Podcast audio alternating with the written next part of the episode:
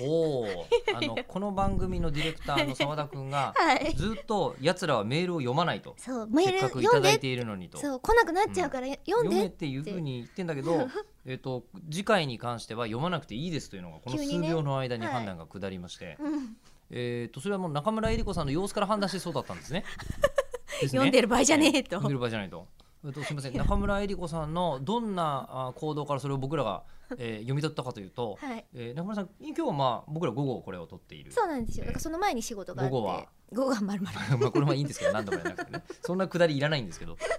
その午後その午前中の方の、はいはいはい。しもう仕事場でええめちゃめちゃ私イライラして壁殴っちゃって壁殴るほどイライラしたの？ちょっと負傷あしてでも本当 だ。ちょっと赤くなってるこ。れだいぶ引いたんですよ壁殴るほどイライラしたの？ 2発殴っちゃって え？痛いどんどん痛くなる労災おりますかいや労災自尊なんでおりませんって自言われ尊てですね。自尊いでやすでけもれだいぶだいぶど治。ってきたでしょいやで知らないけどね元々のあ赤さを。もうだからもうパンパンパンだったんですよ真っ赤でマジで？はい であのパンパンに真っ赤になりながら収録をして、でもそもそもなんでそんなイライラしたかっていうとそこそですね。のディレクターさんたちがあまりにも楽しそうに会話をしていて、うんでその会話をしていくその感じがあのーどうしてもねはあのー私受け止めきれなくって、い。なんでえっ、とものすごい下世話な話をしてたんですか？うん、会話のキャッチボールが早かったりとか、うんいらぬこう横やりが入ってったりとか、うん。もうとにかく会話がどんどん広がるんですよであれ